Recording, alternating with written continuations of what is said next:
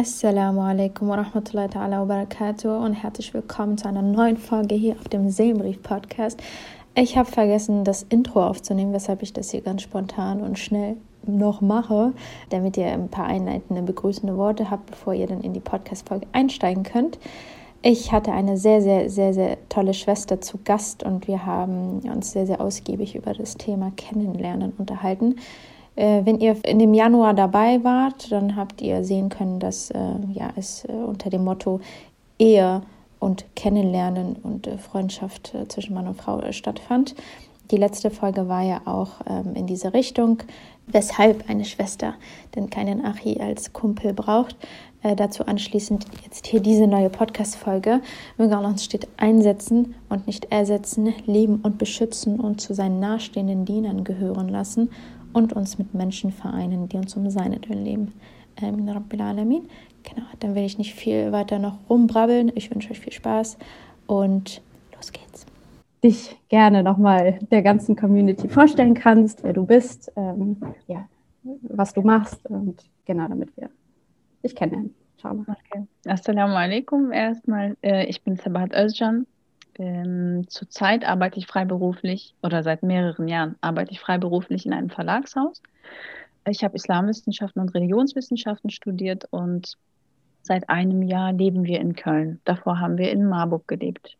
Assalamu alaikum. Ich bin sehr, sehr glücklich, dass äh, du zugesagt hast und gerne der Community, äh, ja, ich sag mal, bei dem Leidensthema kennenlernen, ein wenig unter die Arme greifen möchtest. Ich glaube, die Community weiß so ein bisschen, dass äh, es eine Umfrage gab die ich äh, veröffentlicht habe, wo ich auf jeden Fall gerne wissen wollte, inwiefern da jetzt äh, Probleme herrschen, inwiefern da jetzt äh, noch vielleicht Unwissenheit herrscht bezüglich des Themas, weil da in der Community immer noch ein bisschen mehr, ich sage mal in Anführungszeichen, falsch gemacht wird, als eigentlich falsch gemacht werden sollte. Und mhm. viele wissen ja auch immer gar nicht, wo dann die Grenze ist und ob das okay ist, weil ja viel mit Tradition und so weiter gemischt wird. Aber ähm, genau, ich habe jetzt diese Umfrage gemacht, haben auch viele Antworten bekommen und die möchte ich gerne inshallah mit dir auswerten. Und ähm, genau, vielleicht schmeiße ich mal die erste Frage in den Raum, dass ich mal ähm, ja, dich fragen möchte, äh, was du denn überhaupt so in der Community, sage ich mal, mitbekommst bezüglich des äh, Themas Kennenlernen. Also inwiefern da jetzt, ähm, ob da eine große Resonanz ist, ob da viel in Deutschland drüber gesprochen wird, äh, ob das auch vielleicht städteabhängig ist, äh, etc. Hm. Ja, also ich finde das ziemlich wahnsinnig verschieden, ne, wie das in den Communities gehandhabt wird. Also als ich in Marburg gewesen bin, waren wir in einer relativ offenen Community. Ne? Man konnte den Sheikh ansprechen beispielsweise.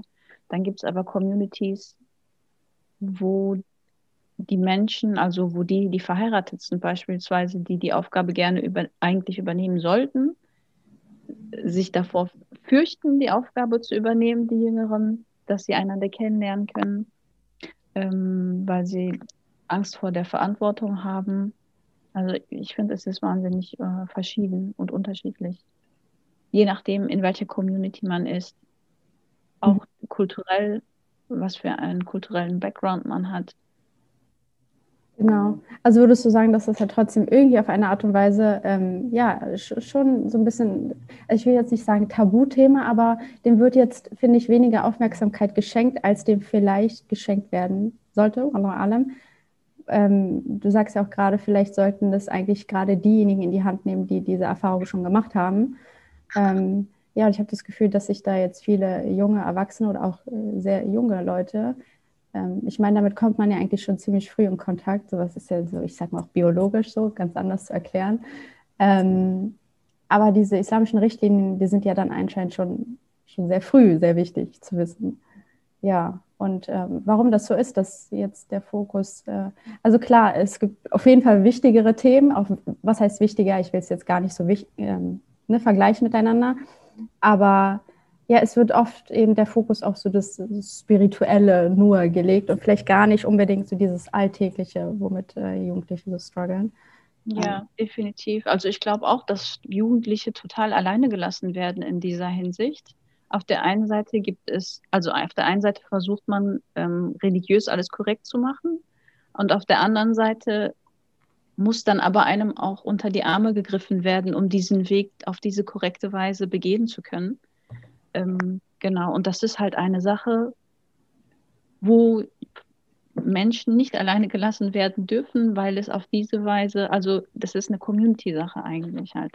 Ja, also dieses Halal kennenlernen, sage ich mal, ich glaube, das löst bei ziemlich vielen immer so einen Trigger aus, habe ich das Gefühl, weil ähm, ja, also wir kommen noch zu diesen einzelnen Begrifflichkeiten, die da, glaube ich, ein bisschen äh, sensibel ähm, ja, aufgefasst werden, weil ja viel mit Emotionen eine Rolle spielt und wie es einem persönlich geht, was für individuelle äh, Angelegenheit man da hat.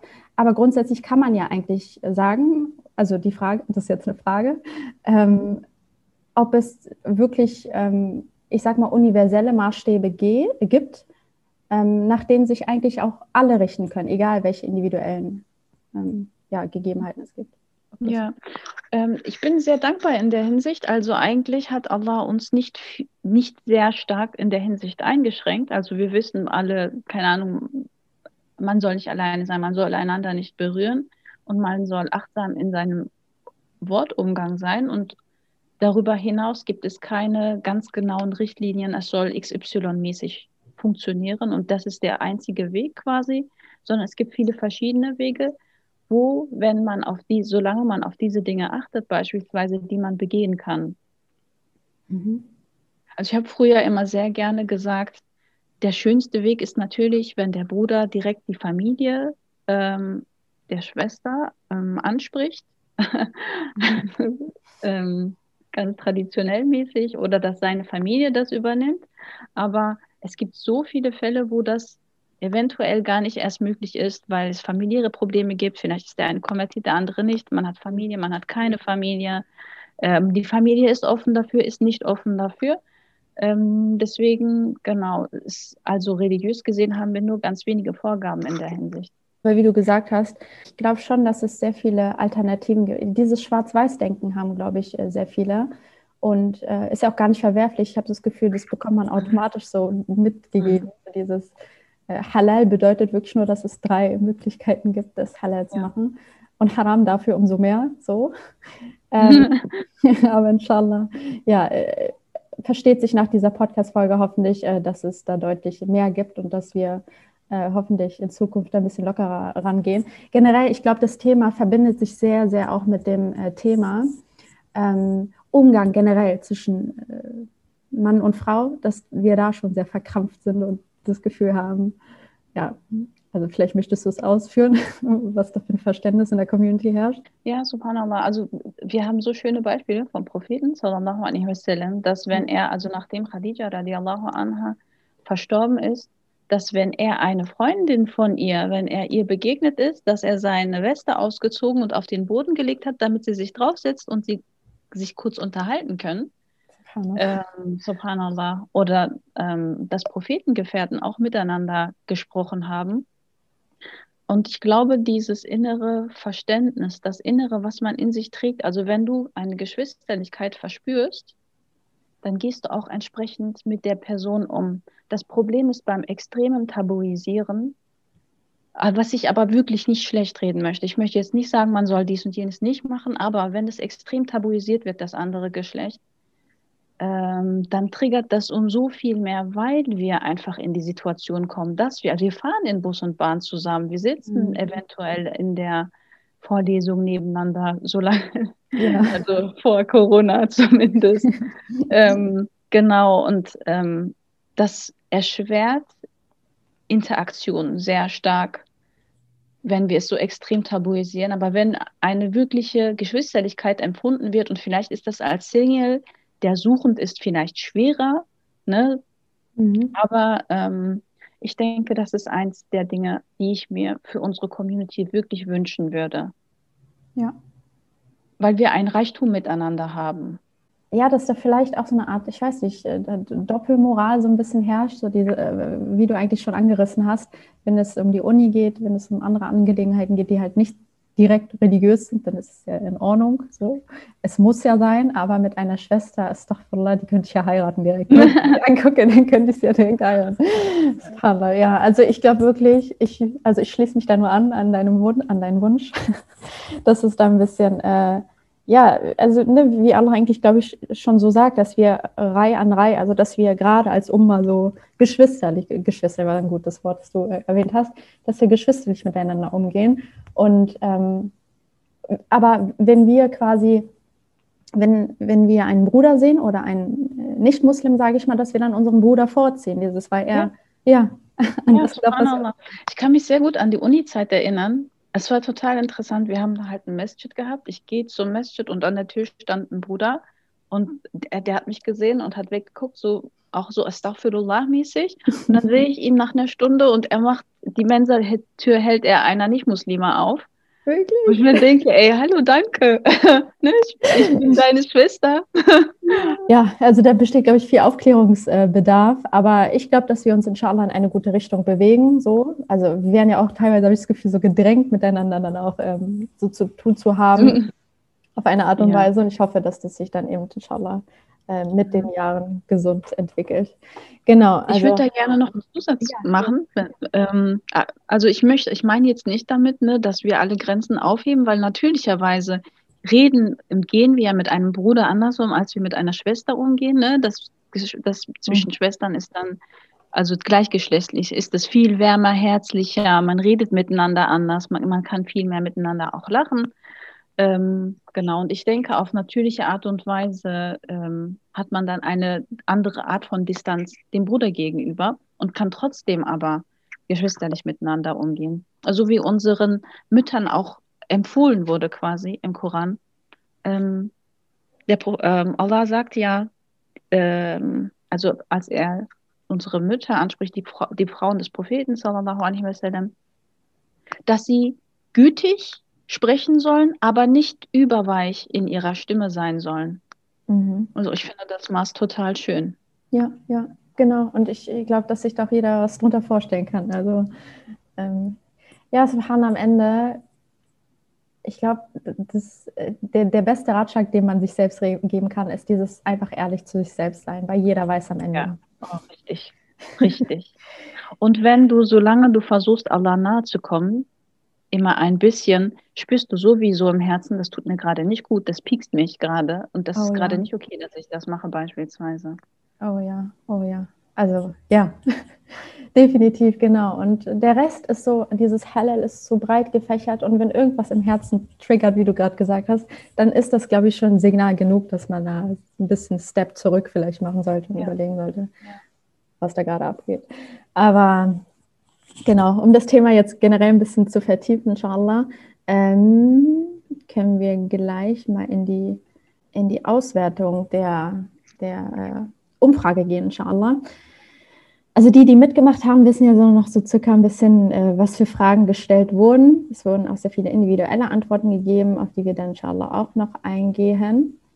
Ähm, genau, zusammenfassend kann ich sagen, dass mehrheitlich jetzt äh, unter den Umständen, dass ich ja, ich sage mal weitestgehend einen Mädchenblog führe, einen Schwesterblog, dass mehrheitlich Schwester mitgemacht haben. Aber Alhamdulillah, es haben auch Brüder mitgemacht, eine Handvoller Brüder. Und ich glaube, dass diese Handvoller Brüder gut die anderen repräsentieren in der Hinsicht. Also, dass äh, die ähm, Antworten, die gegeben wurden, ähm, bestimmt auch auf viele andere Brüder zutreffen. Ähm, genau, vielleicht sage ich insgesamt, einfach um, damit ihr so ein paar Zahlen im Kopf habt, äh, wie viele so mitgemacht haben. 89, äh, also es haben insgesamt 146 äh, Geschwister mitgemacht. Und ähm, ja, 89, fast 90 Prozent waren dementsprechend Schwestern und der Rest äh, Brüder. Und ähm, generell kann man sagen, dass die Mehrheit der Geschwister, die mitgemacht hat, äh, im Alter zwischen 21 und 26 sich befindet. Also ich glaube, genauso in dem Alter, wo es dann, ja, ich sag mal, vielleicht auch aus Familiensicht, aus gesellschaftlicher Sicht so ein bisschen in diese Richtung ja, hingewiesen, ist jetzt ganz nett formuliert oder gedrängt wird. Ja. Genau.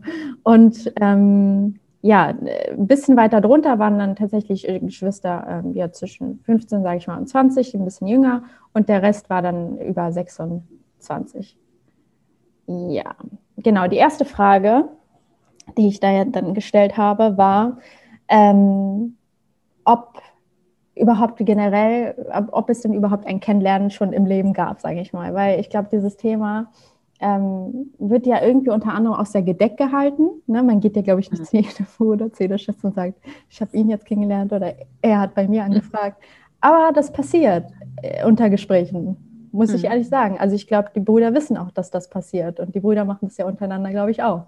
Dieses, ich habe angefragt bei ihr oder er hat angefragt bei mir. Was glaubst du aber trotzdem, könnte man vielleicht für einen Hinweis in diese Richtung geben, wenn es um die ja, Handhabung geht?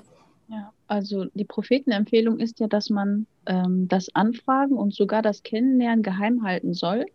Mhm. Aber dass, wenn es offiziell wird, ne, man sich entschieden hat zu heiraten, dass es jeder wissen soll. Mhm. Ähm, genau, ich, ich, halte das natürlich auch total für gesund, ähm, weil, also jetzt ganz banales Beispiel, aber beispielsweise, wenn man in der gleichen Moschee ist, und man kennt einander, ne? Man ist ja auch befreundet mit den gleichgeschlechtlichen Personen in der Moschee und andersrum. Und das führt einfach zu viel, viel zu viel zu Fitner, wenn man untereinander immer weiß, die Person hat bei der Person angefragt, etc. Mhm. Weil das auch viele Fragezeichen für die einzelnen Personen, äh, viele Fragezeichen bei den einzelnen Personen verursachen kann. Auch wenn es am Ende vielleicht nur eine simple Anfrage war, aber wenn genau. Geschwister ne, einen Namen im Kopf haben. richtig, richtig, richtig. Ne, und im Endeffekt werden beide Personen ja, wenn sie nicht miteinander heiraten, sehr wahrscheinlich andere Personen heiraten. Mhm. Ähm, ja, es ist schön, wenn davon niemand Bescheid weiß dann. Aber du sagst, es kann davon erzählt werden, halt, wenn, wenn ich weiß nicht, gibt es nicht Fälle, wo man auch wirklich sagen kann, ja, ähm, also nach dem Motto, hm, ich würde ein bisschen aufpassen. Also der hat schon auch bei mir angefragt mäßig und war jetzt nicht so, oder darf man ja. das gar nicht?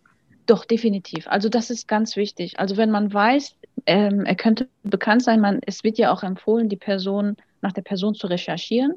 Mhm. Das ist ja auch der Reichtum, dass man, wenn man vielleicht in einer Gemeinde ist, dass man dann Personen hat, die man fragen kann, was ist das für ein Mensch? Und ähm, ja, sehr wahrscheinlich ist es ja auch so, dass man ein oder zwei sehr nahestehenden Personen ähm, fragt, kennst du die Person? Ne?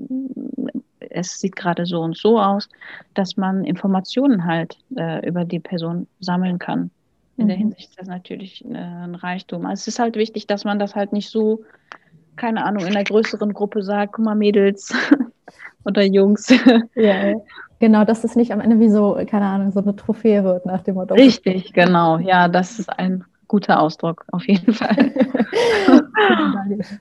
ja, Spana, genau. Aber ich glaube, äh, dass das auch so vielleicht so ein bisschen so ein Thema ist, über das viele dann nicht sprechen. Also es passiert, das kann, kann ich aus Schwestern-Sicht definitiv bestätigen, dass sowas passiert.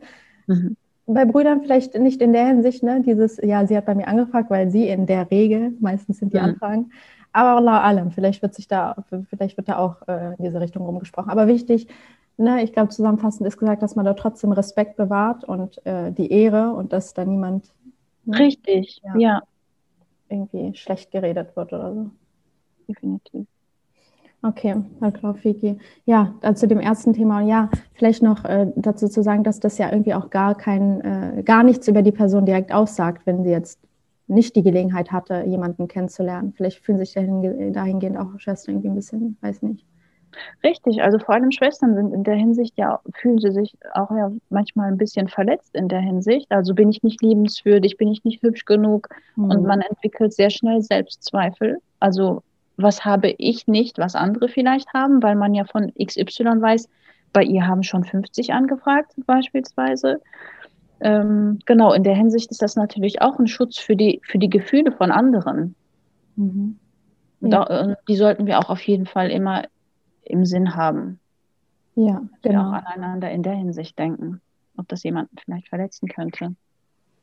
Genau, genau, ja, und am Ende ist ja alles irgendwie auch so, ne? Ich, Nassib, wenn, wenn das passiert, dann äh, hast du ja letztendlich vielleicht nicht unbedingt irgendwie was dazu beigetragen. Ich weiß, ich weiß nicht, manche Lehrer sagen ja auch, ja, ähm, wenn du gerne die Absicht hast, äh, dass du angefragt werden möchtest oder ähm, jemanden kennenlernen möchtest, dann sollst du ja auch in der Hinsicht, ich weiß nicht, ähm, ja, äh, ich weiß nicht, ob das das richtige Wort ist, aber sichtbar sein, dass Leute wissen, wer du bist, wo du mhm. bist, wo man dich finden kann. Weil ich habe äh, einige Schwestern, die ich kenne, auch in einem sehr engen Kreis, die ähm, ja in der Hinsicht, sage ich mal, vielleicht ein bisschen schüchterner sind, mhm. aber dann trotzdem, sage ich mal, zu Hause warten und der Meinung sind, ja. er wird sich schon finden, so irgendwie, so aus dem Nichts.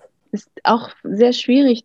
Ähm, ja, ich bin gerade ein bisschen überfordert. Ich bin gerade am Überlegen, nämlich, weil wenn man, wenn man so jemand ist und man hat aber vielleicht eine Community, wo sich andere viel drum kümmern, ne, das gibt es ja auch, dass man dann immer wieder, keine Ahnung, die Tante kennt viele, beziehungsweise der Mann der Tante etc., Freunde, verheiratete Freunde, wenn da viele was machen und man auf diese Weise, solche Fälle kenne ich auch, ähm, dann trotzdem, obwohl die Person sehr wenig sichtbar ist, sehr viele Möglichkeiten bekommt, andere Leute kennenzulernen.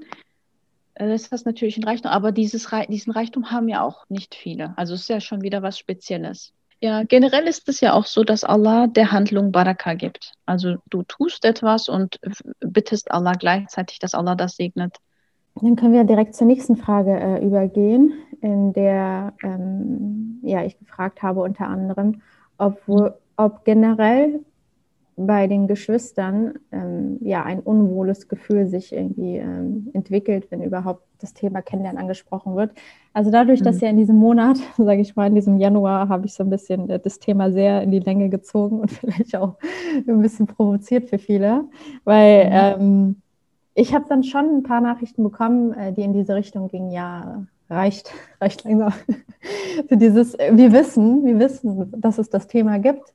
Und vielleicht ja. wissen sie auch, was Halal und was weniger Halal ist. Und dass das Thema einfach, ja, so äh, ein bisschen belastend ist. Ja, die Umfrage hat dann ergeben, dass dann doch anscheinend 62 Prozent ähm, ja, der Meinung sind, dass sie ähm, kein unwohles Gefühl mit diesem Thema verbinden, also dass sie sehr offen sind in der Hinsicht. Mhm. Ähm, aber ja, trotzdem vielleicht, wenn man jetzt ähm, negative Erfahrungen damit gesammelt hat, genau, würde ich jetzt gerne vielleicht von dir ähm, ein paar Denkanstöße gerne bekommen. Ähm, was kannst du denn den Leuten empfehlen, die, sage ich mal, ja, ein schlechtes Kennenlernen vielleicht erlebt haben und das, mhm. sie lastet und so weiter? Ja. ja, generell neigen wir als Menschen dazu, dass wir Schmerz vermeiden wollen. Ähm, und ich kann mir sehr gut vorstellen, dass daraus, vor allem wenn man negative Erfahrungen hatte, ähm, dass man eine Angst entwickelt sogar, ähm, irgendwie verletzt zu werden. Manchmal reicht es sogar, dass man nicht selbst die Erfahrung gemacht hat, sondern dass man nur von ein, zwei Personen über diese Erfahrung gehört hat und das so stark auf sich projiziert, dass man sich, dass man befürchtet, äh, dass man das selbst ähm, erleben würde. Genau. Ähm, ja, und generell gilt, das, was wir erleben, ist, selbst wenn es weh tut, für uns immer ein Reichtum.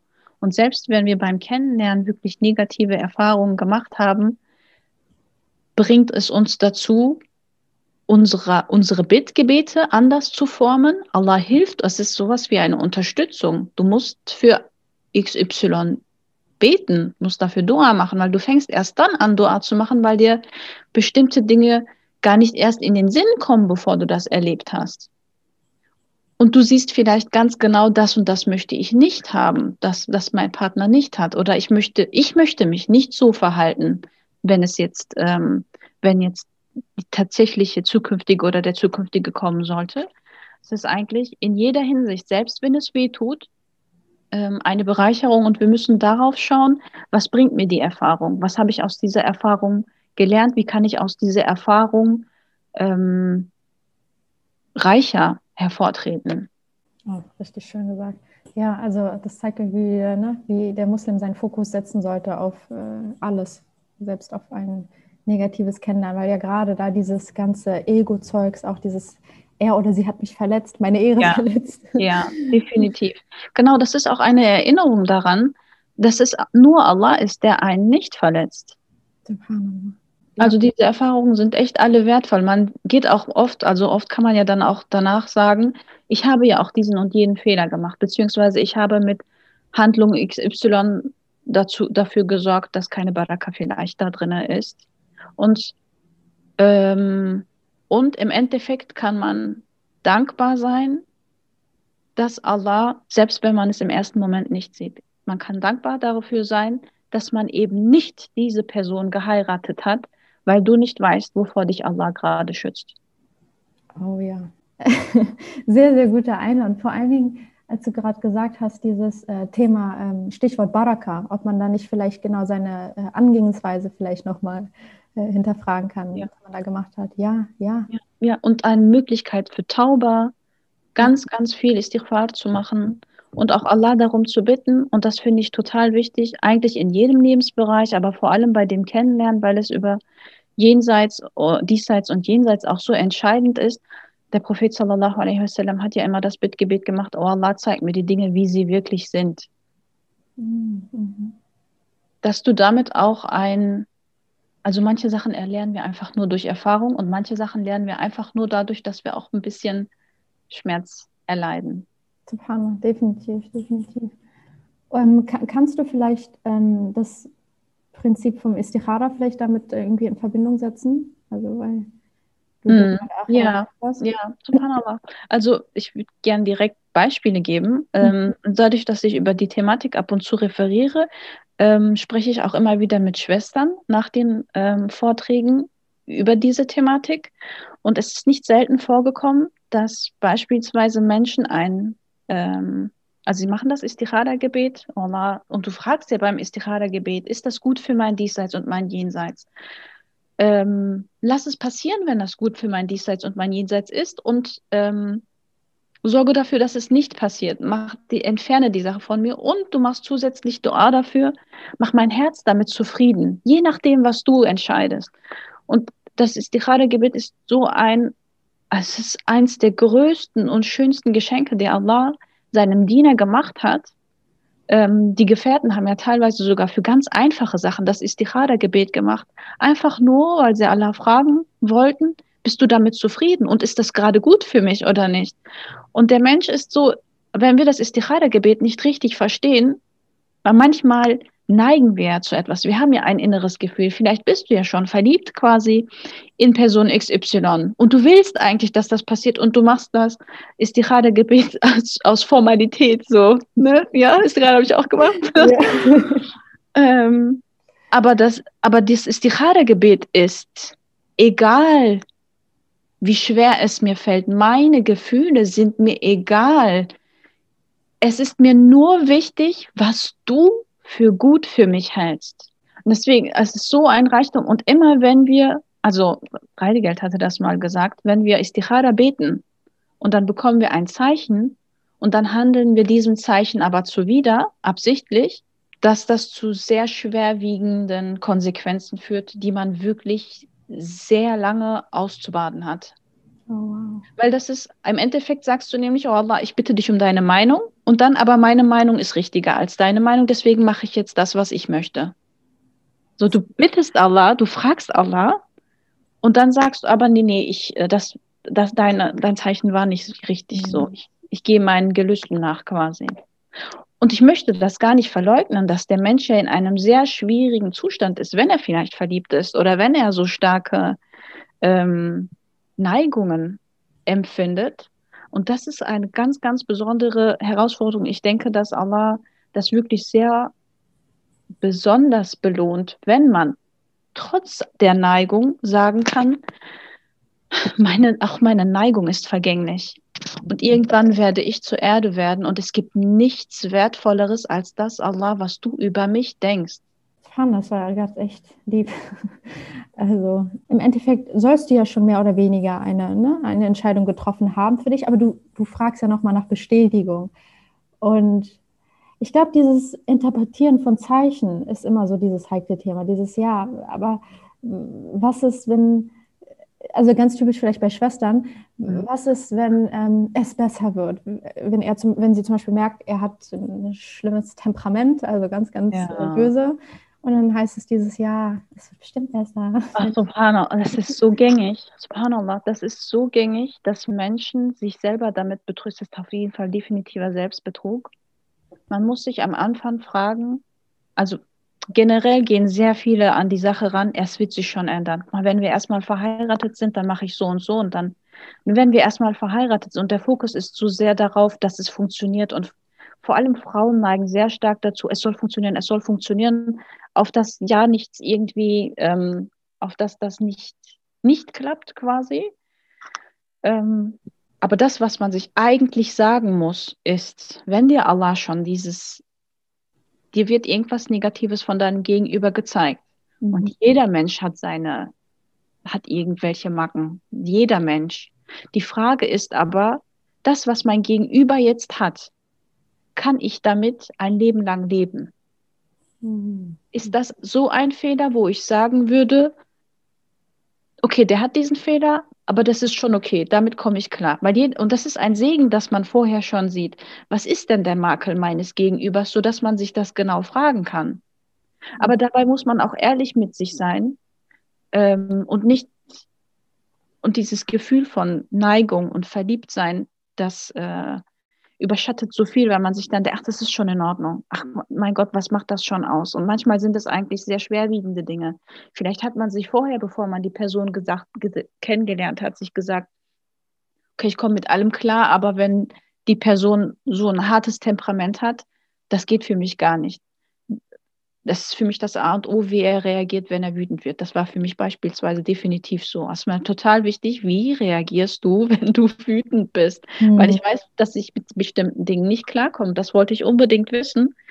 Ähm, und dabei ist auch dieses Bittgebet, oh Allah, zeig mir die Dinge, wie sie wirklich sind, so unterstützend, so ein, so ein Segen. Und wenn wir das nochmal mit Istikhara kombinieren, wenn du dich dafür entscheidest, was richtig ist. Und im Inneren spürt man das. Selbst wenn man eine innere Verzweiflung, was ist jetzt der Weg, verspürt, im Inneren weiß man, was das Richtige ist. Dann entscheidest du dich, weil du die Zeichen entsprechend bekommen hast, für das, was nicht deiner Neigung entspricht. Allah macht dir das so leicht. Und selbst wenn du den Schmerz des Nichttuns verspürst, spürst du in deiner Brust eine unvergleichliche Weite, weil du genau das getan hast, womit Allah zufrieden ist. Und dann verspreche ich allen, die in so einem Zustand sind, Allah wird dir etwas hundertmal Besseres geben. Mashallah, wenn das nicht balsam für die Seele war, weiß ich auch nicht. Subhanallah. Also vor allen Dingen, wie du gesagt hast, das ist eine Entscheidung für Dunya und Akhira. Und wir sind manchmal so limitiert in diesem Denken, dass wir dass wir der Meinung sind, ähm, wir wollen jetzt mit dieser Person hier auf dieser Welt nur glücklich sein und äh, sie oder er wird mich auf jeden Fall glücklich machen. Und äh, diese verliebte Brille ist so gefährlich, ja, wie du ja. gesagt hast. Also so gefährlich, weil ähm, ich weiß nicht, welcher Redner das gesagt hat, aber in, dem, in, in, in einem Zustand voller Freude, ne, wenn du exzessiv Freude empfindest ja. und, ne, und in einem Zustand, wo du exzessive Trauer empfindest, machst du die schlimmsten Entscheidungen. ja, ja, definitiv. Ja. So, Hanna, deswegen, äh, wir kommen noch auf ein, äh, auf ein Zweigthema zu sprechen, was damit sehr, sehr äh, zusammenhängt, inshallah, was das Thema ähm, Person einbeziehen und so weiter ähm, behandelt. Aber wir gehen erstmal weiter und dann, inshallah, machen wir da ja. eine Verknüpfung dran. Ne? Äh, Barakallahu auf jeden Fall. Die erste Frage, können wir vielleicht dann äh, damit abschließen äh, zu beantworten, ähm, ja, dass äh, Istikhara essentiell ist? Definitiv, ja. Äh, auch von Anfang an. Also manchmal mhm. weiß man ja gar nicht weiter und du fragst dich, ist er jetzt richtig oder nicht? Und dass man diese Verzweiflung verspürt, das ist, also in dem Moment der Verzweiflung denkt man, ich will nicht verzweifelt sein, ich will die Antwort haben, ne? Mhm. Aber eigentlich bist du in die, auch in diesem Moment total gesegnet, weil in einer Verzweiflung machst du ganz anders Dua, als wenn du nicht verzweifelt bist.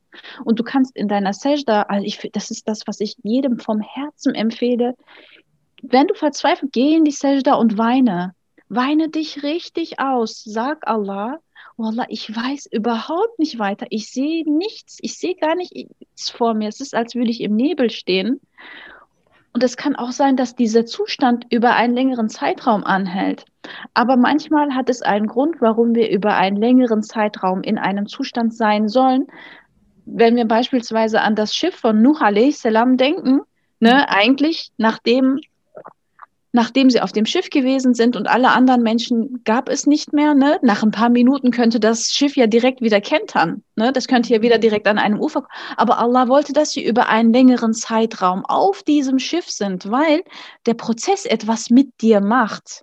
Ich kann echt jedem versprechen, wenn man in Verzweiflung Dua macht über einen längeren Zeitraum und so viel weint und so viel betet und dann zum Tahajjud aufsteht und so, dass man, egal wie schmerzvoll diese Zeit, diese Phase gewesen ist, wenn man sich später an diese Zeit zurückerinnert, sagt man sich immer, das war eine der schönsten Zeiten meines Lebens, weil du eine innere Weite in deiner Brust verspürst, die du sonst nicht so oft verspürst. Ja, man hat das Gefühl, wenn man da eben nicht vorankommt oder wenn es einen irgendwie äh, nur traurig macht, dieses ganze Thema, dass, ja, mhm. dass man in dem Moment einfach wie in diesem Loch gefangen ist und nicht weiß, äh, ja, wo, wo, jetzt die richtige Antwort liegt und vor allen Dingen, ob es jetzt mit dieser Person weitergehen soll oder nicht, weil Allah, ne, ja. Selbstverständlich, er kommt jetzt nicht hier zu dir und sagt dir hier, komm, so und so. du musst ja irgendwie diese Zeichen interpretieren. Ja. Und Suhana, ich glaube, wie du schon so schön angedeutet hast, ich glaube, dass man da ähm, schon aber eine gute Beziehung zu Allah Ta'ala braucht, dass man seine ja. Zeichen auch irgendwie verstehen kann. Ja definitiv. Das ist das A und O. Also wenn man diese Zeit entfernt von Allah verbringt, ähm, vor allem wenn ich mich jetzt mir selber vorstelle, mhm. dann würde ich nicht die richtigen Entscheidungen treffen. Ich. Mhm. Weil erst wenn ich Allah nahe bin, habe ich ein viel intensiveres Gefühl von ähm, ein Stück Furkan zu empfinden, dass ich das Gute vom Schlechten entscheiden kann, weil ich, mein Herz ist so bewusst, wenn ich Allah nah bin, so dass ich auch kleine Fehler von mir viel schneller reflektieren kann. Ich spüre das so, ich spüre den Effekt einer kleinen Handlung oder eines Gedanken sofort. Aber wenn ich entfernt von Allah bin, habe ich einen generellen, ein generelles leere Empfinden und es geht eher in nefsgesteuerte Entscheidungen. Mhm. Deswegen ist es so wichtig, in jedem Zustand des Lebens und natürlich vor allem auch in diesem Zustand die Nähe zu Allah zu suchen. Du vermisst ja auch etwas. Du hast, du, du hast eine Sehnsucht und das ist auch interessant. Allah hat jedem Menschen das Bedürfnis nach Liebe hineingegeben. Es ist, als hätten wir ein inneres Loch und wir suchen die ganze Zeit danach, womit wir das füllen können. Und die schönste Art und Weise, beziehungsweise das, die wichtigste Grundlage ist da, dass das der Grundboden des mhm. Gebäudes mhm. der Liebe zu Allah gefüllt ist, damit alles, was darauf wächst, gesund sein kann. Also das ist auch eine so ähm, wertvolle Erfahrung, dass das passiert. Also wir müssen uns ja unser gesamtes Leben immer wieder erinnern, immer wieder neu ausrichten, immer wieder kriegen wir so ein ähm, so eine kleine Ohrfeige, ne? Mhm. weil immer wenn wir den Fokus falsch setzen, werden wir auch enttäuscht. Also dann wird unser Herz auf irgendeine Weise gebrochen, egal an was wir uns gebunden haben, muss ja nicht mal ein Mensch sein. Subhanallah, richtig. Ja, ja, genau. Und dieses, ähm, vielleicht ein zweiter äh, Punkt dazu, also ähm, was daran anschließt, äh, wenn man jetzt diese negativen Empfindungen äh, bzw. Erfahrungen gemacht hat, mhm. sich jetzt aber ähm, bewusst wird, okay, ähm, sie, sie, mussten passieren, weil ich vielleicht äh, ja im im längeren Run vielleicht etwas daraus lernen äh, muss, werde für meine Zukunft. Was macht man aber jetzt, wenn man dazu neigt, zu projizieren? Hm.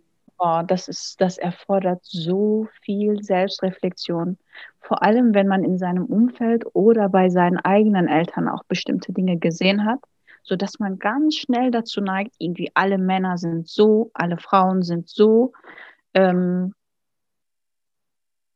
und man hat ein ganz festes Bild im Kopf, hm, das wird definitiv bei mir so und so laufen, subhanallah. Genau. Das ist ganz gefährlich. Ähm, es gibt so einen Neurowissenschaftler, Joe Dispenza, vielleicht kennst du den. Mhm. Das ist so klasse, wie er das, das kann ich echt jedem aus Herzen empfehlen. Er beschreibt, Menschen erleben ja immer, Menschen, also wenn Menschen Traumata erleben, erleben sie das, was sie da, dort erlebt haben, immer und immer und immer wieder. Also sie, äh, indem sie in die Gefühle der Zeit zurückgehen. Ne? Mhm. Das heißt, du, du erlebst ein kleines Beispiel jetzt, Heartbreak. Du mhm. erlebst so etwas und dann denkst du immer wieder an diese Momente, an diese Erfahrungen. Ne? Du erzählst das anderen immer wieder. Ähm, und das ist für das Gehirn so, als würdest du das, also das Gehirn unterscheidet nicht zwischen Realität und Vorstellung. Du erlebst es für das Gehirn tatsächlich immer wieder. Das heißt, du hast die Erfahrung nicht einmal gemacht, du hast die Erfahrung 50, 100, 150 Mal gemacht, weil du immer wieder in diesen Zustand zurückgehst. Du erlebst es immer wieder. Und er beschreibt, und das kann einen krank machen, sagt er, und beschreibt, wie man sich halt gesund machen kann, nämlich du gehst in den Zustand der Zukunft immer wieder. Was wünschst du dir in der Zukunft? Wie wünschst du dir selber zu sein?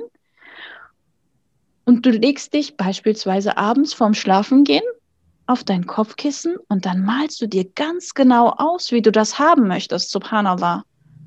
Und dann versetzt du dich innerlich in den Geistes- und Gefühlszustand, als wäre das schon präsent. Subhanallah. Und das hat mich total an Dua erinnert, weil wir sollen ja unser Bittgebet in Beharrlichkeit sprechen und wir sollen unser Bittgebet in dem Bewusstsein sprechen, dass es auf jeden Fall angenommen wird. Das ist nichts anderes. Das Bittgebet hat das, das Besondere, dass du ja, du weißt, von wem du das erbittest. Es ist nicht deine alleinige Gedankenkraft. Du erbittest das von dem, der Macht über alle Dinge hat. Das heißt, es gibt nicht die Möglichkeit, dass es verfehlt wird. Und wenn das nicht eintrifft, dann, weil der, der Macht über alle Dinge hat, weiß, dass für dich etwas anderes besser ist eigentlich der Grundbaustein für alles, ja. Wir wollen immer diese Verantwortung doch in die Hand selber nehmen und sagen, nein, wir wissen es Ja, super, obwohl es so anstrengend ist, das selber in die Hand zu nehmen. Du kannst es nicht kontrollieren. Du so, kannst nur, subhanallah, es macht dich verrückt und das führt auch dazu, dass wir so ungeduldig werden. Ja, ja, ja, ja. Genau, genau, Stichwort Ungeduld, wirklich. Und dieses Projizieren auch, ähm, dass man dann, ich weiß nicht, äh, vielleicht Genau, also äh, nicht vielleicht, sondern man steht sich ja in gewissermaßen dann auf jeden Fall selbst im Weg. Wenn dann ne, zum Beispiel dann vielleicht doch ein guter Bruder kommt oder eine gute Schwester, das, ja. das alles kaputt macht, oder? Ja, also das ist echt, also da, ich finde, diese Selbstreflexion ist in der Hinsicht total wichtig. Warum erwarte ich das gerade eigentlich? Wie waren meine Eltern als Kind? Wie habe ich das erlebt? Dass man seine Prägung total gut reflektiert, dass man die Dinge, die man gehört hat, das prägt ja einen auch was hat mein Umfeld für Erfahrungen gemacht, was haben meine Verwandte für Erfahrungen gemacht. Wenn man sehr oft eine bestimmte Sache hört, dann fängt man irgendwann an zu denken, das ist ja dann anscheinend der normale Gang der Dinge. Ja, das ist ja. dann ganz natürlich, dass das passiert. Aber es gibt Dinge, die wir tun können. Also eine bestimmte Kombination an Handlungen führt zu einem Ergebnis. Mhm. Ähm, das heißt, ich muss die an Dinge anders tun. Dann können wir darüber nachdenken, was haben, was, was haben denn für Faktoren eventuell zu XY geführt?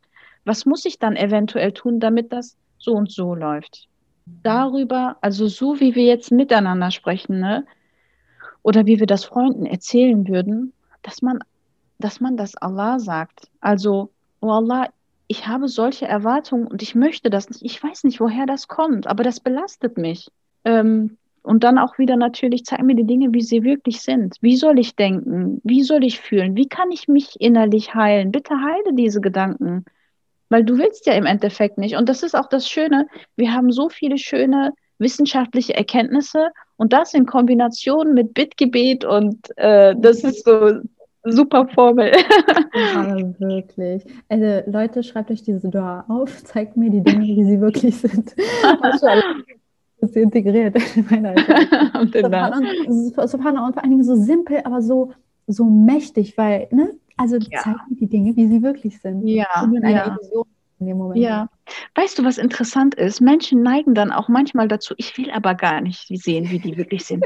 Weil das tut mir weh. Aber ich muss echt sagen, wenn du, wenn du der Wahrheit hinterher bist und wirklich einfach nur der Wahrheit willen, weil Allah, äh, weil Allah sie geschaffen hat, wenn du deswegen hinschauen möchtest, selbst wenn die Realität dann schmerzhaft ist, bist du so gesegnet. Es ist, wir betrügen uns gerne, mhm. so gerne selber, aber die Wahrheit zu kosten und zu sehen, das hat einen Geschmack wie nichts anderes. Also eigentlich mit dem Ganzen, was du, mashallah, jetzt schon angeführt hast, habe ich das Gefühl, könnten wir schon die Podcast-Folge mit abschließen. Weil so viel Schönes gesagt wurde und so viel, ich sag mal, auf so schöne Art und Weise Ermahnendes. Ähm, also äh, inwiefern man da jetzt sogar vor dem offiziellen Kennenlernprozess noch äh, alles beachten kann, was man alles, ähm, ne, worauf man Fokus legen sollte und so weiter. Ähm, ja, aber du hast jetzt drei, wenn ich mich recht erinnere, wichtige Sachen angesprochen. Dua generell, wo Allah zeigt mir die Dinge, wie sie wirklich sind, die Istikhara. Und ähm, ja, generell dieses, dass man dieses Positive, ist ja fast so wie dieses positive Affirmieren, sich Sachen sagt, auch wenn man sieht, dass es vielleicht in der Familie nicht so funktioniert, wie man es sich erhofft oder wie man es vielleicht schon ein bisschen erlebt hat mit dem Kennenlernen oder bei Freunden dass man sagt, okay, aber Allah hat für mich mein eigenes Schicksal geplant. Das heißt nicht, dass ja, ich dem hinterherlaufen muss. Genau, sehr schön, ähm, vielleicht ähm, nochmal abgerundet. Aber daran lässt sich hier noch auf jeden Fall sehr, sehr viel anderes anschließen. Ähm, jetzt zum Beispiel, ähm, ja, vielleicht kannst du ja was Kleines noch dazu sagen, ähm, wenn Leute jetzt, also ich, ich, meine, es gibt ja immerhin trotzdem noch 40 Prozent, die äh, gesagt haben, dass sie etwas Negatives damit empfinden. Ähm, ja, meistens ist es vielleicht auch einfach, ja, ich weiß nicht, die Scham vielleicht, dass sie ähm, einfach, ja, sich total ein bisschen eingeengt in dem Thema fühlen und gar nicht so wissen, ähm, ja, wie sie das überhaupt handhaben sollen. Was sagst du überhaupt zu dem Stichwort Scham? Also sollte man in dem ganzen Thema Scham haben? Gibt es eine falsche Scham? Gibt es eine richtige Scham? Ja, ähm, ja, ja. ja. Also Scham also Haya, wenn wir jetzt von Haya sprechen, das ist mhm. wunderschön und der Prophet sallallahu alaihi wasallam sagt, dass es die Hälfte der Religion ist und dass wir das haben sollen. Und ähm, jetzt ist wichtig zu sehen, die, die Sahaba, die Ashab hatten sehr viel Scham teilweise, aber sie haben den Propheten alles gefragt. Mhm. Also sie haben ihn mehr Dinge gefragt, als wir uns vielleicht trauen würden. Ähm, und das ist genau das Wichtige. Also natürlich schämen wir uns, bestimmte Dinge anzusprechen, aber diese, dann würde ich jetzt vielleicht das Wort Schüchternheit oder Unsicherheit benutzen. Mhm. Das darf nicht dazu führen. Ähm, und Haya ist nicht Unsicherheit. Haya ist ja, dass man Angst hat, die Liebe Allahs zu verlieren oder einen Fehler zu begehen, etwas zu machen, was man und wenn man nicht viel Kontakt zum anderen Geschlecht hat, ist auch sehr schön. Ich finde das total sympathisch, mhm. wenn Menschen dann noch gut werden, ne? Ja, wenn man in Interaktion zueinander steht. Ach, auf einmal wurde ich schon. Ja. Zoom hat gesagt, halt die Klappe, du hast zu viel gesprochen und hat mich stumm geschaltet. genau, ich, äh, also es gibt eine beträchtliche Anzahl an Menschen, die, also wenn ich angesprochen werde oder wenn wir über, das, äh, über die Entscheidungsfindung zur, e Findung zur Ehe sprechen, dass dann ganz viele sagen, ich habe mich nicht getraut, dies und jenes zu fragen oder ich habe das und das gesehen, ich habe mich nicht getraut, äh, das anzusprechen. Und genau das ist Haya nicht. Du sollst offen und ehrlich, auch wirklich, also du kannst dir sogar, wenn es auf dem Weg zur Ehe ist, das ist ein Mensch, mit dem du dein Leben eventuell teilen möchtest. Dann fragt man auch Sachen über Intimität, wenn das sehr auf deinem Herzen liegt, beispielsweise. Also kritische Fragen, wie man sie fragt und äh, welche Fragen am besten gefragt werden sollten, äh, direkt auch zu Beginn. Das ist, mhm. glaube ich, nochmal, ich weiß nicht, äh, ob das den Rahmen sprengen würde, aber jetzt, weil du das vielleicht angerissen hast und vielleicht bei einigen äh, eventuell äh, Fragezeichen hervorbringen könnte, ähm, wenn es jetzt um tatsächlich jetzt wie sowas wie Intimität geht, wann ja. würdest du einfach in der Regel jetzt sagen, empfiehlt es sich überhaupt darüber zu sprechen? Ich meine, ja, das ist ein wichtiges Wissen. Mhm. mhm. Wann lohnt es sich? Ja. Wann gar nicht? Ja.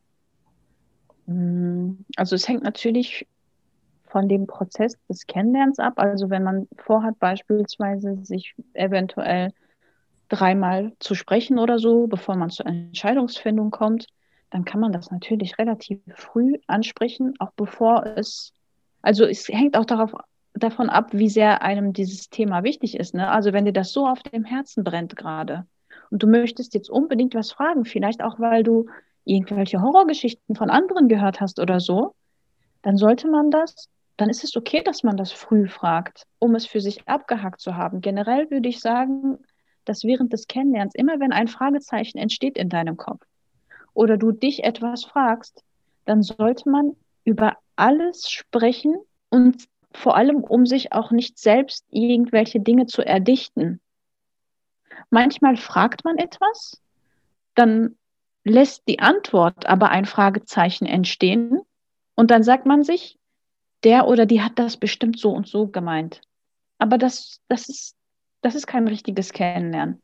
Mhm. Die Person mir gegenüber ist nicht die Person in meinem Kopf, das ist eine eigenständige, individuelle Person. Und es ist auch okay, wenn ich manchmal Dinge frage, von denen ich ausgehe, dass ich sie vielleicht sogar schon weiß. Es gibt einiges, das auf jeden Fall über Vermittlung besprochen werden könnte, aber anderes wiederum, wo es besser wäre, dass es, dass, dass das unter den beiden bleibt. Mhm.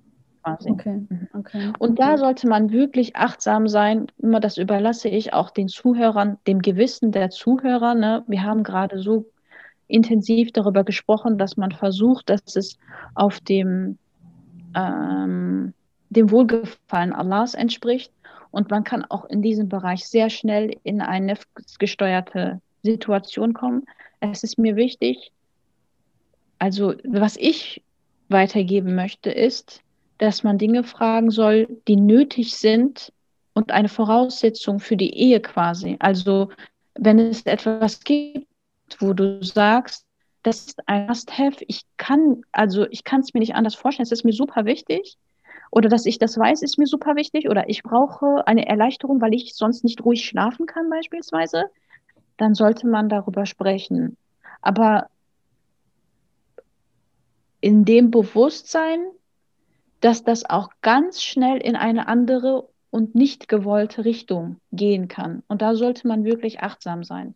Ja, und da weiß wieder jeder selbst, in welche Richtung er da vielleicht gerade geht ja. und ob es nötig ist, wie du sagst. Im Grunde spürt man das schon, ja.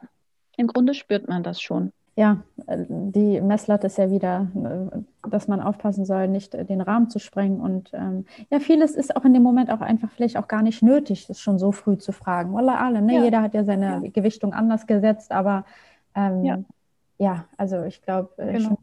im ersten Treffen da so Tacheles zu sprechen ist vielleicht. Allah, ja. ja, genau. Gibt es auch ja. verschiedene äh, Typen von Menschen. Und, genau. Ja. Wie sie sagt, also es hängt auch davon ab, wie, wie, wie groß die Priorität in der Hinsicht ist. Ne? Also äh, jeder hat so andere Prioritäten. Das war jetzt nur so ein halt ein Extrembeispiel, weil das ja genau das super Tabuthema ist, worüber manchmal Eheleute nicht mal sprechen. Genau, genau, genau, Subhanallah. Super Einleitung finde ich, ähm, Übergang meine ich, zu, dem, äh, zu der anderen Frage, die äh, es äh, zu beantworten gab, nämlich ähm, ob die Geschwister, die an der Umfrage teilgenommen haben, denn äh, wissen, was sie wollen, also was sie in einer Ehe erwarten, wer sie selbst auch sind und ob sie das auch selbstsicher und äh, vor allen Dingen auch äh, klar verständlich mit dem anderen kommunizieren können. Und es waren laut der Umfrage ähm, sehr viele der Meinung, fast sogar, ich will es jetzt nicht wow. ganz aufrunden, ja, fast 100 Prozent, die der Meinung waren, ja, sie wissen es, das ist ein 92 Prozent gewesen. Und mhm. 8 Prozent meinten, äh, nein, sie äh, wissen es nicht und könnten es eventuell auch nicht so selbstsicher kommunizieren. Ähm, ja, aber vielleicht die Frage dann direkt an dich. Was, warum glaubst du, ist es so wichtig, vorher, vor dem ganzen Kennenlernen zu wissen, was man will, wer man ist? Und diese ganzen Selbstfindungsfragen. Ja, ähm, also generell, selbst wenn wir uns vorstellen würden, dass wir niemals heiraten, also jeder für sich ist ja schon, es gibt ja die fälschliche Annahme oder den Wunsch manchmal, dass der Gegenüber dann einen vervollständigt oder dass man erfüllter ist, wenn man dann endlich heiraten kann. Aber im Grunde geht es immer nur um einen selbst im Leben. Also es geht um einen selbst im Sinne von, es ist das A und O, dass deine Beziehung zu Allah vernünftig ist, dass du ein reflektierter Mensch bist, dass du bestimmte Vorstellungen unabhängig von anderen Menschen hast. Was erwarte ich überhaupt vom Leben? Was möchte ich, wie möchte ich eigentlich leben? Wie stelle ich mir mich selber vor? Womit möchte ich meine Zeit, meine Lebenszeit verbringen? Was ist für mich wichtig? Was sind meine Prioritäten im Leben? Wo möchte ich hin? Dass man sich dass man diese Dinge wirklich eindeutig oder zumindest ziemlich genau weiß, um auch dementsprechend dann den Partner zu wählen. Manchmal, also es ist ganz oft in der Kennenlernphase beispielsweise oder am Anfang der Ehe denkt man sich, was kann ich tun, um meinen Gegenüber glücklich zu machen? Aber wenn die Jahre vergehen, wird es zu, was kann mein Gegenüber tun, um mich glücklich zu machen? Und das ist halt wichtig zu wissen, dass, also wir stellen uns den Partner, wir haben bestimmte Idealvorstellungen vom Partner, der soll dies und jenes machen, sie soll so und so sein, etc. Aber die Wunschvorstellung, die du hast, passt das zu dem, wer du eigentlich bist? Mhm. Und das, da wird es echt interessant, weil, also angenommen, man hat keine so klare Vorstellung von sich selber, dann ist das ein Tool, mit dem man dem nahe kommen kann, nämlich dann stellst du dir vielleicht deinen Partner vor. Wie wünscht dir, wie, wie soll der Umgang der Person sein? Wie soll die Person auf bestimmte Dinge reagieren? Was soll die Person für Ziele haben? Was soll die Person vom, was wäre für dich attraktiv, dass die Person, womit, mit welchen Werten die Person lebt? Und dann stellst du dir vor, okay, ich habe jetzt so eine Idealvorstellung, was für eine Art Mensch würde denn zu diesem Menschen passen? Und dann ist das eine super Gelegenheit zu sagen, okay, dann muss ich so und so sein, weil Allah verspricht, die guten Frauen den guten Männern, die schlechten Frauen den schlechten Männern. Also, dass man von, davon ausgehen kann, in den meisten Fällen, dass dort eine Kohärenz herrschen wird. Und dass man das dann als Anlass nimmt, besser zu werden, an seiner Persönlichkeit zu arbeiten, aber das auch wieder nicht an einem Menschen abhängig machen, quasi Manchmal nimmt man sich ja auch vor, also das habe ich auch nicht selten gehört, wenn ich dann mal heirate, dann mache ich voll intensiv Persönlichkeitsentwicklung, dann mache ich dies und jenes, dann achte ich mehr auf meine Gebete etc. Wenn wir Dinge vom Außen abhängig machen, also dieser und jen, diese und jene Bedingung muss eintreffen, damit ich XY mache, dann klappt das nicht. Die Dinge, wo wir auch wirklich gute Absichten haben, die müssen wir sofort ins Rollen bringen, beziehungsweise zumindest unabhängig von äußerlichen Bedingungen, weil das ist eins der größten Dinge, äh, größten Bereiche, wo man sich selbst sehr schnell betrügen kann. Genau, ja. Also ich glaube, dass ähm, das Thema dann auch vielleicht damit zusammenhängt, wie man eben dann die Zeit äh, nutzt, in der man eben jetzt äh, ja nicht unbedingt das Kennenlernen im Fokus hat oder im, ähm, ja als Mittelpunkt des Lebens, dass man ja, ich will jetzt, äh, also wir nennen es immer so dieses Jahr wie kann ich meine Single-Jahre in der Hinsicht nutzen? Aber dann kommt ja wieder diese Frage, ja, dreht sich denn das ganze Leben ums Heiraten, dass ich das jetzt Single-Jahre nenne? ja interessant, ja, stimmt. cool.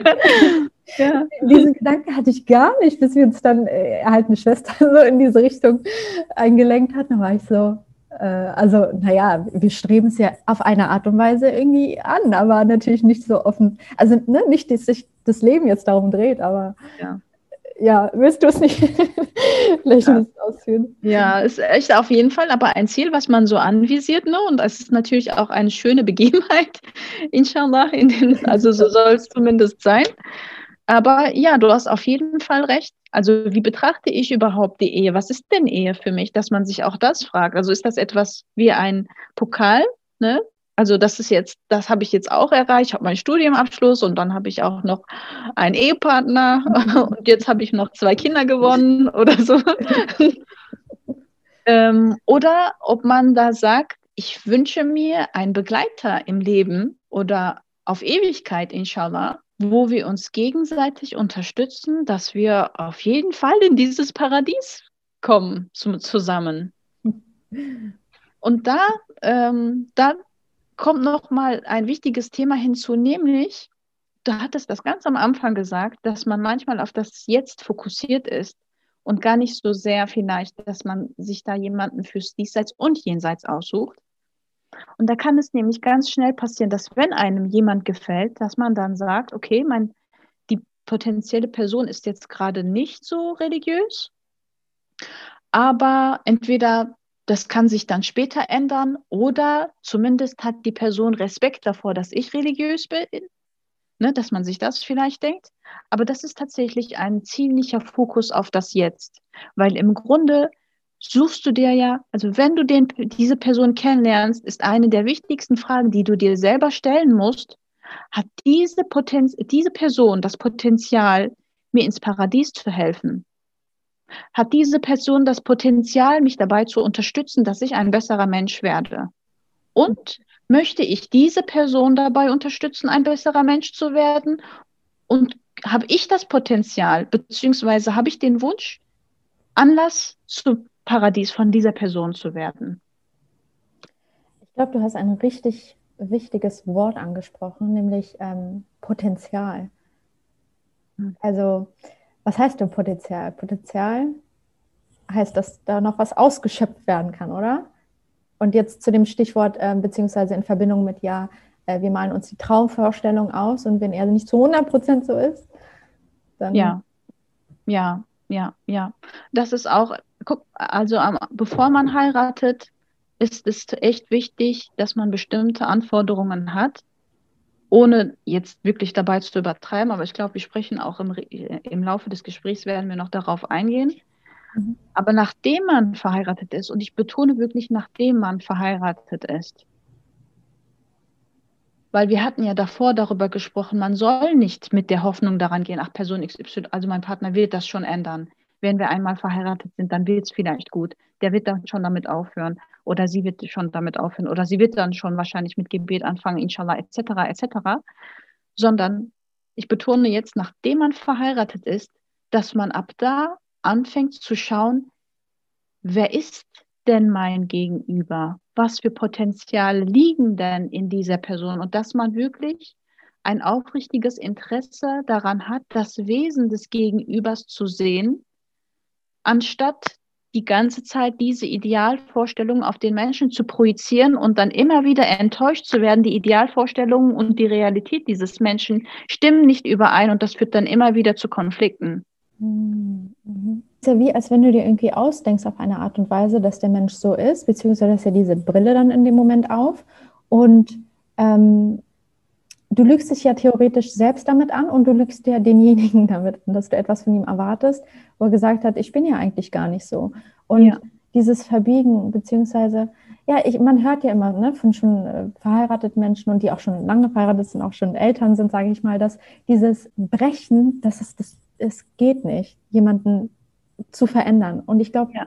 das erhoffen sich halt viele. Ja, und auf diese Weise, also mit dieser Herangehensweise, können wir auch das Potenzial des Gegenübers gar nicht ausschöpfen, weil wir dem Menschen gar nicht die Möglichkeit geben, sich so zu entfalten, wie er oder sie ist. Weil sie sich immer, das Schlimmste, was du einem Kind bei der Entziehung antun kannst, ist dem Kind das Gefühl zu geben, du bist nicht richtig, wie du bist. Mach das so und so und so. Und das, was einem Menschen wirklich sehr viel Leid zu fügt, ist genau dieses Gefühl, ich bin nicht richtig, wie ich bin oder ähm, du entsprichst nicht meinen Erwartungen und immer wieder das Gefühl zu geben, du machst was falsch, etc. Also es ist so, als würde die Erziehung quasi teilweise weitergehen. Da muss ein Cut kommen, sodass wir wirklich aufrichtig einander ansehen können und wissen wollen, was steckt in diesem Menschen, was ist das Wesen meines Gegenübers ähm, wie ist mein Gegenüber und nicht das, was ich im Kopf habe, Person soll so reagieren, so sprechen. Ne? Das sind ja ganz banale Dinge teilweise. Du sollst mit meinen Eltern so und so umgehen. Und dann verbieten wir aber unserem Gegenüber die Möglichkeit, so zu sein, und dann fühlt man sich eigentlich am wohlsten, wie man richtig ist. Weil du dir immer darüber Gedanken machen musst, mache ich jetzt gerade was falsch? Ist das okay? Jetzt werde ich bestimmt wieder ermahnt etc. Wenn man sich mal vorstellt, dass es da draußen vielleicht jemanden ge geben würde, der den Menschen, den du so nicht akzeptieren kannst, auf jeden Fall akzeptieren würde. Ja, das ist echt ein toller Punkt. Total, ja, absolut. Voll schade. Es also, gäbe so viele Leute, die super glücklich und dankbar wären, wenn der Partner so wäre. Du sagst, aber, das, aber der Mensch neigt so oft dazu, dass er das, was er hat, nicht zu wertschätzen weiß. Mhm, mh. Und sich auf die negativen Dinge fokussiert und das ganze Positive gar nicht sehen kann. Deswegen ist es auch so wichtig, generell ein dankbarer Mensch zu sein oder Dankbarkeit immer wieder zu praktizieren, weil Allah dann einem das Geschenk gibt, dass man so viele, noch viel mehr schöne Dinge sehen kann je mehr du das trainierst, quasi wie ein Muskel. Aber ja. das ist echt wichtig nach der Ehe. Also sobald die Ehe, sobald man verheiratet ist, das zu praktizieren und davor wirklich darauf zu achten, ähm, sind die Must-Haves da und oh Allah zeigt mir die Dinge, wie sie wirklich sind. Mhm. Ja, ja, stimmt. Genau, weil das, dieses ganze Entfalten passiert ja wirklich erst dann, wenn es offiziell ist und man sich so sehen darf, wie man ist. So. Ja, definitiv, genau, genau, genau. Weil vieles ja davor immer so ein bisschen rosiger gemacht werden kann, als es vielleicht ist. Aber mit dieser Dua, die du erwähnt hast, Jackpot, also Allah wird schon, Allah wird schon ja. was öffnen, wenn es da irgendwie in ja. die falsche Richtung geht. Subhanallah, wirklich. Sehr schön. Vielleicht kannst du noch einen ganz kleinen Bezug zu Social Media machen. Aber oh Mann, das ist so ein Schmerzthema. Subhanallah. Das ist so interessant. Alle sagen, äh, ich will nicht so viel Zeit in sozialen Medien verbringen, machen das Gegenteil, wissen, dass es ihnen schlechter geht oft, je nachdem, was man sich anschaut, äh, und machen es dann trotzdem. Subhanallah. ja. Ähm, ja, und ich, ich finde, es ist sehr schwer und es ist so leicht, jetzt in Worte zu fassen, es einfach zu sagen ich würde mir echt wünschen, dass wir ehrlicher sind auf Social Media und dass wir uns aber auch darüber bewusst sind, ne, mal jemand andere, ähm, wir, wir teilen Beispiel, der Ehepartner schenkt einem etwas, das, man macht ein Foto davon, lädt das hoch und dann sagt die andere, so, guck mal, der schenkt, der macht dir immer Geschenke, aber ich möchte, und man wird irgendwie unzufrieden mit seinem Leben war jetzt ein banales Beispiel, aber es geht ja um alles Mögliche. Ne? Es ist, sei es das Aussehen, sei es das, was man hat, wie man lebt, äh, dass man reisen kann, dass man nicht reisen kann, etc. Ich möchte wirklich, oh, das wäre so schön, wenn alle Zuhörer dieses Gefühl empfinden würden. Mein alter Arabischlehrer hatte mal gesagt, wisse, dass Allah dir deinen Risk immer zu 100 Prozent gegeben hat. Es kann sein, dass du bei jemandem etwas siehst und denkst, die Person hat davon das und das ist so viel, ich hätte auch gerne sowas, ne? was auch immer es ist. Aber wenn die Person das hat und du hast es nicht, heißt das nicht, dass du einen Makel hast, dann hat, die, dann hat dich Allah an einer anderen Stelle mit etwas gesegnet, was die Person nicht hat. Das Komische ist aber, dass Social Media alles irgendwie ähm, offensichtlich zu machen scheint. Du machst es dann sichtbar, das, was du hast. Und das, was du hast, ist im Grunde nur ein Foto. Ich meine, wenn wir uns streiten, laden wir kein Foto davon hoch. Das sind die schönen Momente. Es kann auch sein, dass man sich vorher wirklich angeeckt hat. Ne? Jetzt lächel doch schön auf das Selfie. Ja. Warum guckst du immer so grimmig? Und danach ist das Selfie aber echt schön geworden. Und wir wissen das ja. Es ist ja. ja. nicht so, dass wir das nicht wissen. Und trotzdem entstehen diese Gefühle, oh, ich habe das nicht. Und ich finde, das sollten wir uns immer wieder vor Augen führen und auch offen thematisieren. Ich finde, du hast da eine richtig schöne Rolle. Du hast, du hast die Möglichkeit, viele Leute zu erreichen und, zu die, und Grund und Anlass für eine Authentizität in dem Bereich zu werden. Etwas anderes ist dann, dann kommt jetzt noch eine andere Komponente dazu. Ähm, wir sind uns ja darüber im Klaren, dass wir aus religiöser Perspektive dazu angehalten sind, bestimmte Dinge tatsächlich in der Privatsphäre zu behalten. Mhm. Ähm, und das hat mehrere Gründe. Also wenn wir uns vorstellen, Jakub salam, als er seine Söhne nach Ägypten geschickt hat, hat er sie gemahnt und gesagt, geht nicht alle auf einmal durch dasselbe Tor. Mhm. Warum? Aufgrund von Neid. Das waren so viele. Ich weiß nicht, wie viele Söhne er hatte. Sieben oder neun, ich bin mir nicht sicher gerade. Mhm. Sie sollen, und das ist ein Tor. Ich meine, wie viele Leute sehen dich, wenn du durch dieses Tor gehst? Subhanallah, wir laden ein Foto hoch und haben die Möglichkeit, dass es Millionen eventuell sehen, potenz Millionen potenzielle mhm. Seher beispielsweise. Und ähm, das ist eine, eine Thematik, die mir echt immer Ehrfurcht bereitet, wenn man persönliche Dinge teilt, auch wenn es manchmal kleine Dinge sind. Ne? Mhm. Ähm, zum einen hat es den Faktor Neid, selbst wenn man jemanden liebt, kann man neiden. Und die andere Thematik ist, dass wir, finde ich, achtsam in Bezug auf die Gefühle von anderen sein sollten. Also wenn ich eine Schwester habe beispielsweise und ich weiß, sie wünscht sich seit zwei Jahren leidend intensiv endlich einen Partner zu haben oder einen Bruder. Und dann lade ich mein Happy Family Foto hoch ähm, das ist nicht achtsam. Das verletzt die Gefühle von anderen. Und du weißt nicht, wie viel Leid du jemandem damit zufügst, wirklich.